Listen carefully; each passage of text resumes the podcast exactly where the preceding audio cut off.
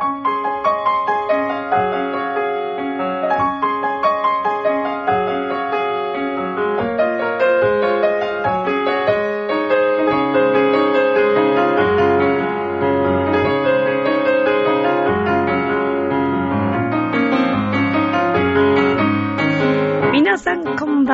ミッチェルです。いかがお過ごしでしょうか？本日は3月の14日。本日はホワイトデーになりますね。もうバレンタインから1ヶ月ということで、今日はね、男性の皆さん、もしくは女性同士もまたあるかもしれませんけれども、またね、この日というのはちょっとなんか楽しい日なのではないかと思うんですが、さあ、えーミッチェルのラブミッションという番組は恋愛、夢、ご縁をテーマに不可能を可能にするをもとにいたしました私ミッチェルがお話をしていくという番組となっております。えー、この一週間といいますか、なんかこのところ演奏会というかコンサート、えー、それからライブビューイング、えー、バレエ、バレエ、えー、そして、えーっとね、もう一つ、なんだっけな。あのね、あ、そうそうそうそう、コンサートだ、コンサート。はい。もうね、とにかく目白押しで、ハバネラを、もうなんか、すごい、すごい勢いで聴いているというね、まあ相変わらず軽めんづいているんですけれども、まあそして、えー夢を叶えることについてもまたちょっとある一つのこと、あーこういうことってあるんだなというのを、えーまたこのタイミングで、えーまたありそうなので、今日はちょっとそういうお話をしていきたいと思います。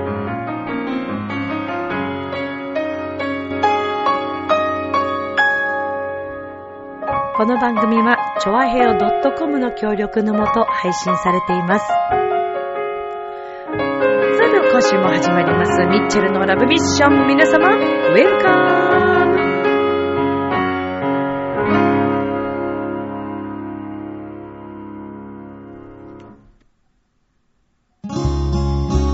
今、あなたが出会っている人たちは、何か意味があって会っている人たち。チョアヘオ .com を聞いているそこのあなた、ミッチェルと一緒にラブミッション。はい、改めまして、こんばんは、ミッチェルでーす。何がおかしいんだってね。いや、何がおかしいんだっていう、まあ、本当話なんですけど。まあ、ちょっとおいおい話しますから。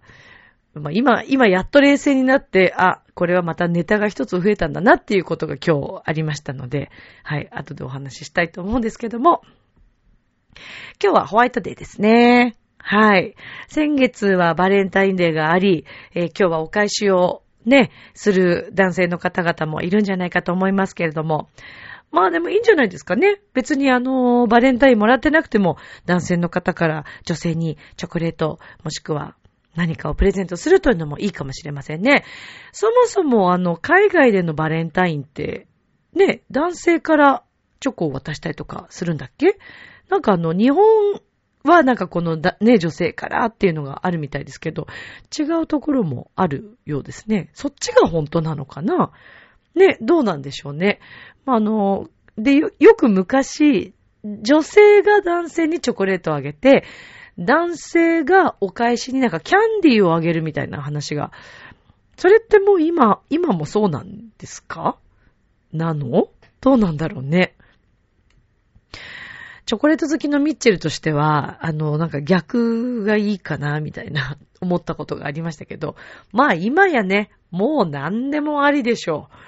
別にキャンディーじゃなくても、チョコじゃなくても、どっちが先に渡しても、それこそお友達同士のね、友チョコっていうのがあったり、まあ、義理チョコというものはだいぶなくなったというね、会社の中でもやめたっていうところも多いようですけども。まあでもこういったイベントがね、あることで、えー、まあお菓子業界、チョコレート業界が潤うというのはいいことだと思いますし、ウキウキするね、気持ちというのは私は常に楽しいことがたくさんあった方がいいんじゃないかなと思っているタイプなので、ね、このホワイトデーというのもなんか遊んでみてはいかがかななんて思ったりしますけれども。さあ、えーとね、まあ、サントリーホールのコンサートが終わりまして、その3月の2日に終わったでしょ？で、3月の2日に終わって、その後、まず最初に3月の6日にですね、アンジェラ・ゲオルギューさんという歌手、女性の歌手と、えー、トーマス・ハンプソンさんという歌手の男性の方のお二人の、え、リサイタルコンサートというか、まあ、コンサートですね、に、えー、サントリーホールに行ってきたんですよ。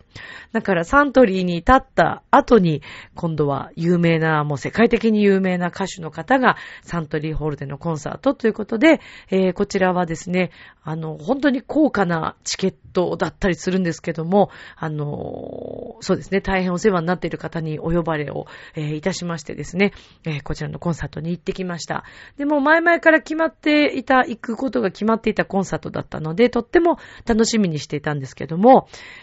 えー、アンジェラ・ゲオルギューさんはですね、テノール歌手のロベルト・アラーニャさんと言って、アラーニャさんはですね、えっ、ー、と、パリ生まれのオペラ歌手なんですね。もう本当に甘い歌声と甘いマスクと、もう大人気の、えー、もう本当にあの、現代を代表する、まあ、テノール歌手でもあるんですけど、この方すごい面白くて、あの、キャバレーの歌手を最初してたそうです。そこからオペラにというね、えー、そんな経歴をお持ちでいらっしゃいますけれども、もうこのカルメンの補正役はもうかなりお得意な、なんかすごく似合う、うん、役柄なんですけど、で、そのアラーニャさんと、もともと結婚していたアンジェラ・ゲオルギューさんという歌手の方が、この私、あの、見に行った、えー、サントリーホールでのコンサートの、えー、ソプラノ歌手の方なんですね。で、あの、本当にお顔立ちも、あの、アジアン的な、なんかすごくね、まあ、髪の毛が黒いからそう感じるのかな。えっ、ー、と、実際はあの、ルーマニアの、えーアジュートっていうところに、えー、お生まれになったようなんですけれども、もうあの本当に、えー、まあもう美しさ、美貌がもう本当に素晴らしい方でですね。で、あの声質でもすごく表現が豊かで、とっても美しい声をしていらっしゃいますけれども、もともとはですね、えっ、ー、と、ラボエームというプッチーニのオペラの耳役で、えー、オペラの、えっ、ー、とですね、えー、これはどこだ、ロイヤルオペラハウスかな？で、えっ、と、デビューをされまして、で、えその同じ年に、このニューヨークのメトロポリタンの歌劇場とか、ウィーン国立劇場、歌劇場とか、いろんなところでデビューをされて、もう本当にあのベテランの方でいらっしゃいまして、え、現在もあの大変人気のあるソプラノ歌手の方。まあでもそのアラーニャさんとゲオルギューさんはもうあのー、ね、えー、違う道を、はい、進まれていらっしゃいまして、あのー、アラーニャさんというこの天皇の歌手の方は別の方と結婚していらっしゃるんですけれども、で、あの、私も何年も前なんですけど、えー、それこそ、そうですね、えー、私も、あのー結婚していた時代にですね、えー、このアンジェラ・ゲオルギューさんとロベルト・アラーニャさんのお二人がまだ夫婦だった時のカルメンを見に行ってるんですよ。東京、えっ、ー、と、文化会館、上野に。はい。その当時にとってはまだね、結構チケット高いと思いながらも、やっぱりカルメンが見たくて、えー、そうなんですよ。行ったんですよね。で、結構いい、あの、そこそこのお値段だったんですけども、すごく後ろの方で見た記憶がありますね。あの時はまだカルメン出てないですね、私多分ね。あれ？どっちが先？そうだよね。多分出てないんじゃないですかね。結構前です、だから。うん。で、えっ、ー、と、その時に、もうあの、本当に東京文化会館の上の方の、えー、お席でこう見たんですけども、それでもね、こう、印象としては、補正役のアラーニャさんの、こう、声がここまでしっかり飛んでくるなっていうその響きの素晴らしさにも圧倒されましたし、ギョルギューさんの、まあ、妖艶な、はい、えー、美しさにもこう見せられて、えー、すごく印象深かったんですけれども、本当にまあ、おしどり夫婦というかもう本当、美男美女の夫婦で、えー、二人とも歌手ということで、すごく人気があったんですけどもね、知らないうちにあの、お二人はお別れになっていたようで。で、えっ、と、で、このゲオルギューさんと、えー、トーマス・ハンプソンさんという、まあ、バリトンの歌手がいらっしゃるんですけども、この方はアメリカを代表するバリトン歌手でいらっしゃいます。で、あの、まあ、声質はそう、もうもちろんなんですけれども、やはりこう、ダンディーだね、えー、甘いお声をしていらっしゃいまして、なんかこう、包み込んでくれるような、あの、深い声をしていらっしゃるオペラ歌手でいらっしゃいます。で、この二人がサントリーホールで、えー、友人コーンさんという方が指揮で、で、東京フィルハーモニーの、えー、オーケストラで、はい、演奏されたんですけども、まあ、不思議な感覚ですよね。つい、ね、その、この前、その場所に立った場所で、えー、その有名な方たちが歌っているというその姿を見て、なんか不思議な気持ちで、で、しかもですね、まあ、今回このコンサートに呼んでくださったその方が、一番私になぜこのコンサートを呼んでくださったかというと、ハバネラをゲオルギューさんが歌うからという理由で、えー、ものすごい結構高価な、あの、チケットトなんですけども、はい、一階席でかなりいい場所だったんですが、まあ、聞かせていただきました。で、あの、やはり私がもともとついていった、あの、レッスンを受けていた先生方も、あの、海外で活躍されてる女性の先生なんかもいて、えー、その先生からもよく言われてましたし、海外に留学してる友達なんかも言ってたんですけど、海外のあの、歌手ってね、全然そんな声大きくないよって、太くないよって聞いてたんですね。で、あの、実際に私もあの、ウィーンとか、えー、それこそニューヨーク、あとメトロポリタンでも、あの、オペラを見てきてるんですけれども、実際にやっぱりそこで見ても、ソプラノの方の声っていうのは、なんか、こう、日本人って結構地響きのように鳴り響く感じのわーっていう太い感じが結構好きみたいなんですけど、海外ではどちらかというと細い声がすごく重宝されるというのは自分の先生からもよくそんな話を聞いていまして、で、あの、そうですね。で、あの、実際に見てもそうだなと感じましたし、今回、ギョール牛さんの、まあ、あの、そうですね、年齢とかも、まあ、多少はあるかもしれませんけれども、でもまだ全然お若いし、で、あの、声質っていうのがね、すごく軽い感じで歌ってらっしゃって、本当に綺麗なハバネラだなぁと思って聞かせてもらいました。で、それが3月の6日にありまして、えー、で、今度はですね、3月の9日にオーチャードホールにて、えー、今度は熊川哲也さん率いるあの、ケーバレーカンパニーの、はい、えー、カルメンを、ね、またすごいタイムリーでこうやってどんどんカルメンがね、すごいんですよ。もうカルメンづいちゃってね。どうしてこんなにカルメン、カルメンなんだろうと思うぐらいカルメンなんですけど。そう。で、9日の日に行ったんですけども、まあ、その日の、えー、この K バレーカンパニーの、えー、オーケストラの中にですね、実は、えー、ミッチェルの昨年の9月11日3えー、と11日か。9月11日の時のカルメン、あ、ん？ちょっと待って。9月13日？だ。ごめん、間違えた。9月13日のカルメンに乗ってくれてた、あの、ビオラのね、えー、中村清子ちゃんという方が、あの、オーケストラに乗っていったので、それも、まあ、兼ねて見に行きたいなと思って、まあ、見に行きました。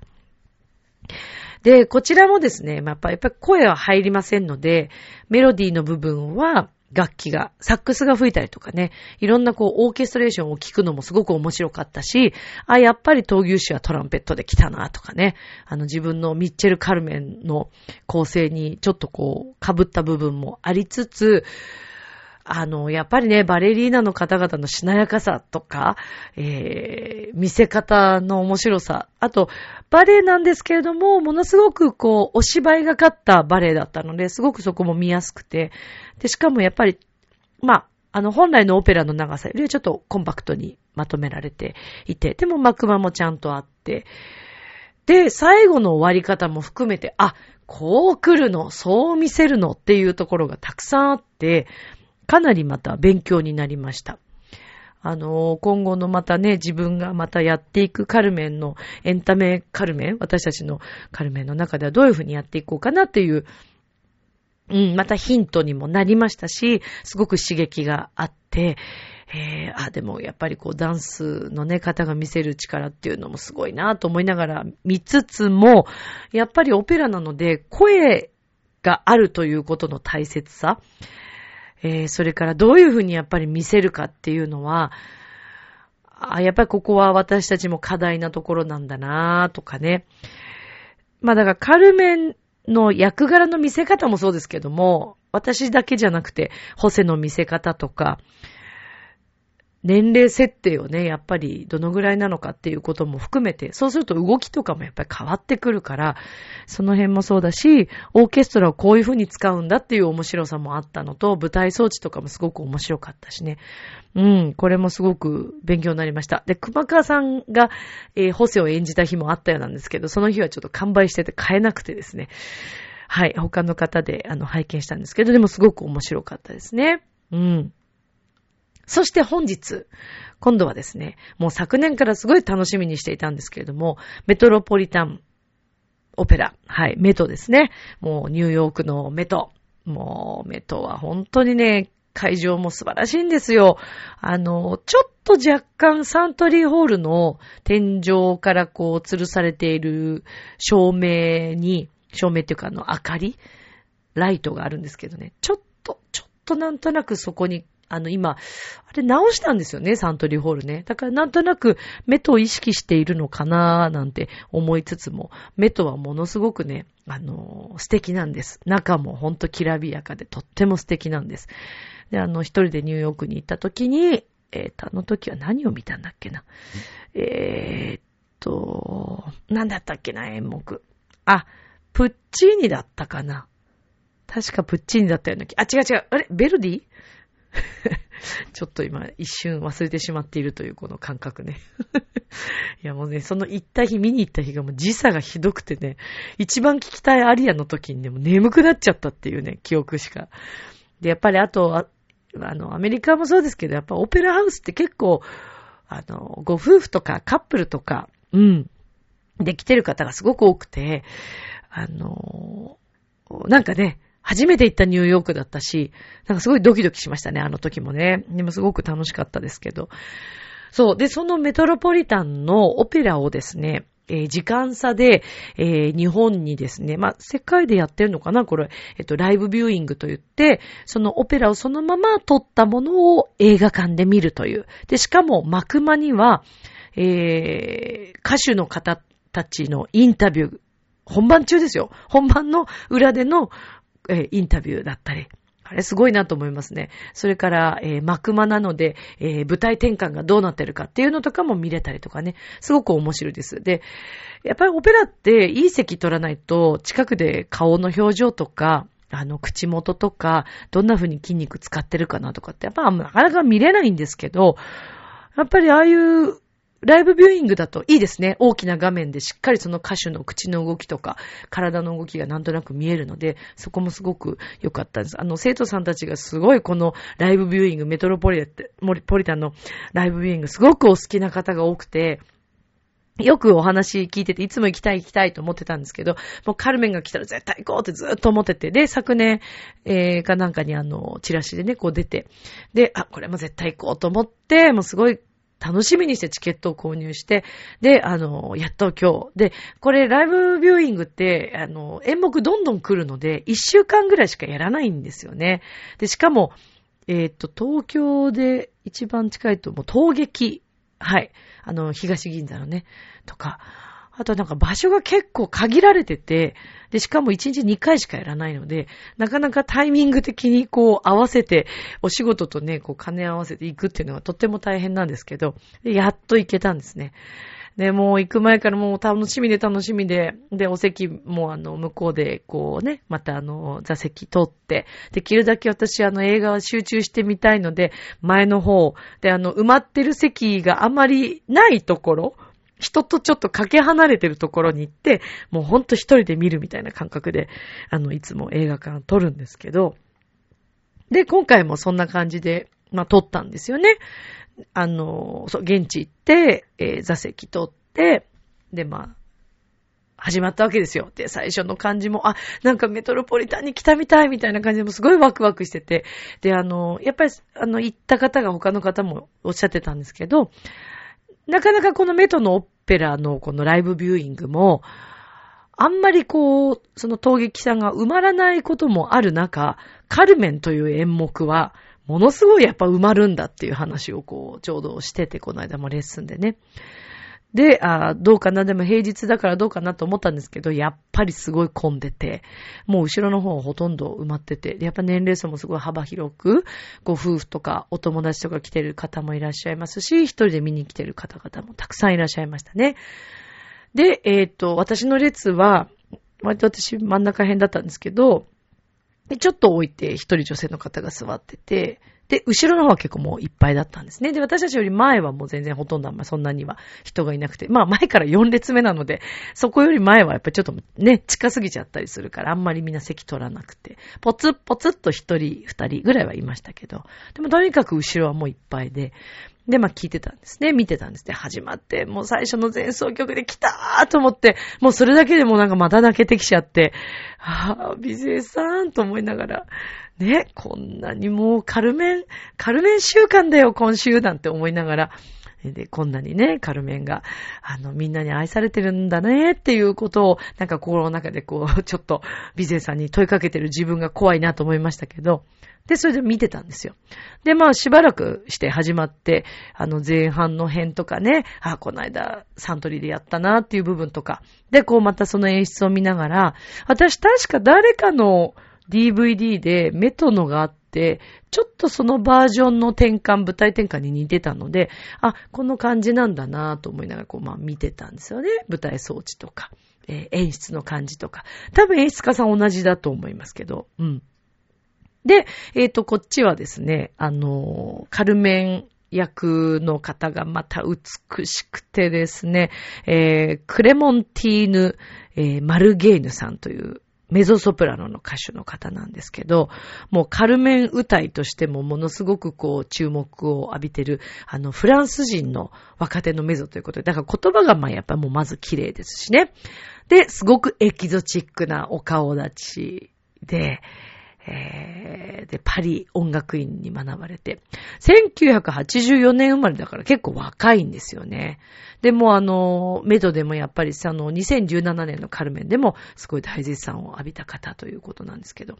で、その相手役に、さっき私がそのサントリーホールに見に行ったアンジェラ・ゲオルギューさんの元旦那さんのロベルト・アラーニャさん。私が何年も前に、えー、東京文化会館で見に行った方がまた補正役で。で、やっぱりこの方補正役としてもすごく人気のある方なので、えー、そのお二人と。そしてなんとですね、このオペラには、こう、ミカエラ役、えー、その、まあ、ある意味、カルメンの恋的、恋的役というか、えー、ホセの言い名付けなんですけどね、その役の女性がですね、なんと今のこのテノール・ロベルト・アラーニャさんの現在の奥様ということで、はい、またとっても綺麗な方でね、アレクサンドラ・クルジャックさんという、はい、方なんですけども、本当に声が澄んでて美しい。あとはもうね、表現力がもう天下一品ですね。ちょっと今回私目と、あの、カルメンももちろん良かったんですけど、ちょっとミカエラ、勝っちゃいましたね。で、やっぱり何と言っても、旦那様をね、そのやっぱり演じる上でも、ミカエラっていうのはホセのことをものすごいずっと思い続けて、えー、どうかね、元のホセに戻ってほしいということで、えー、探しに来る、けなげな女性で、まあ、いい名付けで、真面目で、ね、すごく芯のあるしっかりした女性なんですけど、そんな役が奥様だったもんですから、もう多分ね、旦那さんへの本当の思いだよね、あれ。だから、あの、最後終わってからの拍手とかも、なんかミカエラの方が多かったかもしれないっていうぐらい素晴らしかったですね。そして、あのあれですよ。えー、っと、あのね、もう一方。えー、っと、この方かな？えー、っと、アレクサンダー、えー、ビノグラ、ビノグラフドフさんか。ビノグラドフさん。はい。という方が、あの、エスカミール役だったんですけど、まあ、なんか、なんか爽やか、爽やか、ダンディーな、で、声がまた痺れちゃうお声をしてらっしゃいましてね、素晴らしかったんですけど。でね、まあ、とにかく有名な曲がこう始まり、ハバネラあたり、こう入ってきたわけですよ。なんとなく後ろの二人がちょっとうるさいなって思ってたんですけど、あと私、あんまりその映画館で人の声がすごい気になったりとか、ある程度までは全然我慢できるし、あんまりイライラとかって今まで一回もなかったかもしれない。ただ、ね、私、誰だと思ってるんですかっていうね、これだけカルメンバカな、ね、ビゼーの元恋人モカドルじゃないかって自分で言っちゃってるぐらいですから、で、しかも、このメトのね、ライブビューイング初めて見に来て、すごい楽しみにしてきて、それがカルメンということで、何年も前に見た、生で見た、ロベルト・アラーニャンさんの、言えてないけど、ロベルト・アラーニャさんの、補正でね、もう楽しみにしてたわけですよ。もう興奮して最初 Facebook にも誰かにこの思いを伝えたいと思って書いちゃったぐらい楽しみにしてたんですけど、したらね、会話が始まっちゃって後ろで。いや、それは大きい声ではないですよ、確かに。だけど、これだけたくさんいる中、誰もみんなシーンと知っているのに、後ろだけが喋ってるんですよ。で、カップルなんですね。なんとなく声聞こえてきて。で、まあ、しょうがないなと思って最初我慢してたんですけど、今度はですね、カバンをゴソゴソする音が聞こえてきて、挙句の果てにはですね、お菓子のあのカシャカシャカシャってわかります？あの、クシャクシャっていう音。ずっと鳴ってんですよ、後ろで。したらなんか途中からすっごいなんか、あの、集中力が、私すごい集中力ある方なんですけど、完全に途切れ始めちゃって、これはまずいなぁと思って、でもいや集中集中、もう考えない考えないと思いながらこう、で、えー、一部二部でこう分かれてたんですけど、一部が終わる頃のすごい静かになったんで、あ、よかったと思って、じゃあ最初ね、さっきだけだったかなと思ってたんですよ。でもしばらく結構長いこと、ぐしゃぐしゃぐしゃぐしゃ後ろでやってたので、で、静かになったなと思って、マクマのその休憩にですね、パッと立った時、どんなお二人なのかなと思って 拝見したら、寝てんですよ、彼女が。それは静かだよね。で、まあ、とりあえず、えー、の、休憩をして、で、戻ってきたんですね。そしたら、そのお二人がいらっしゃらなかったんで、あ、お帰りになったのかなと、なんかすごいちょっとつまんなそうに彼女の方がされてたんで、あ、あの、すごい年の差カップルな感じで、あの、男性の方がすっごい上な感じでした。女性の方は、あの、なんか、なんていうんですかね、そんな、あの、それこそ、同伴でとか、そういうタイプの女性じゃなくて、ちょっと、なんて言ったらいいのかな。うーん、ちょっと言葉選ぶね、難しいね。まあ、ちょっと変わってる感じのカップルだったんですよね。で、いや、いらっしゃらなかったから、あ、じゃあお帰りになったのかなと思っていて、で、2部始まって、あ、よくあ、ちょっともう集中して見れると思っていて、そしたらですね、なんと、途中から戻ってきて、私の真横に来ちゃったんですよ。彼女がいきなり真横に入ってきて。で、うわぁ、後ろですよって言ってあげようかなと思ったんですけど、多分暗くて向こうも見えなかったのか、でもなんかもう適当な感じなんですよ、向こうは。で、こんな、この辺の周辺空いてんのにわざわざ私の的隣に来て、で、カバンをね、私の的なりに置いて、で、その後喋り始めて、で、またぐしゃぐしゃぐしゃぐしゃやり始めて、で、もう、いやーってなっちゃって、で、その彼もね、大丈夫？大丈夫？とか言って言ってるんですよ。いや、私に大丈夫って聞いてくれるっていうくらい。で、途中私はもう意を決して、あの、拍手のね、時に、歌を終わって、曲終わって、拍手の時に、もうダメだと思って、そこを抜けてですね、一番前の席に行きました。いや、自分の気持ちに素直になって最後まで集中できて、まあよかったっちゃよかったんですけどね。明日もスマイルでラブミッション今日もありがとう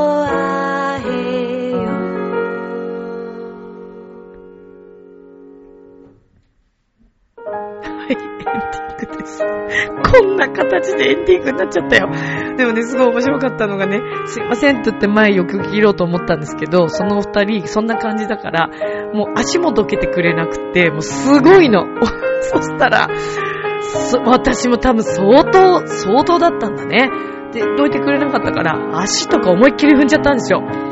って、わーって、なんかその後しばらく罪悪感が残りましたけど、一番前で、あの、特等席で見れたので、まあ最終的には良かったということにしたいと思いますけど、まあ、ね、やっぱりマナーっていうのは大切ですけど、誰もがカルメンを興味があるというわけではないなという学びだったのか、あとは自分の気持ちを大切にしようという学びだったのか、ああ、もう今日話したかった夢が叶う話ができなかったよ。まあ、とりあえずまた話したいと思います。それでは、今宵も良い目を、明日も楽しい一日をありがとう。映画はみんな静かに見ようね。バイバーイ。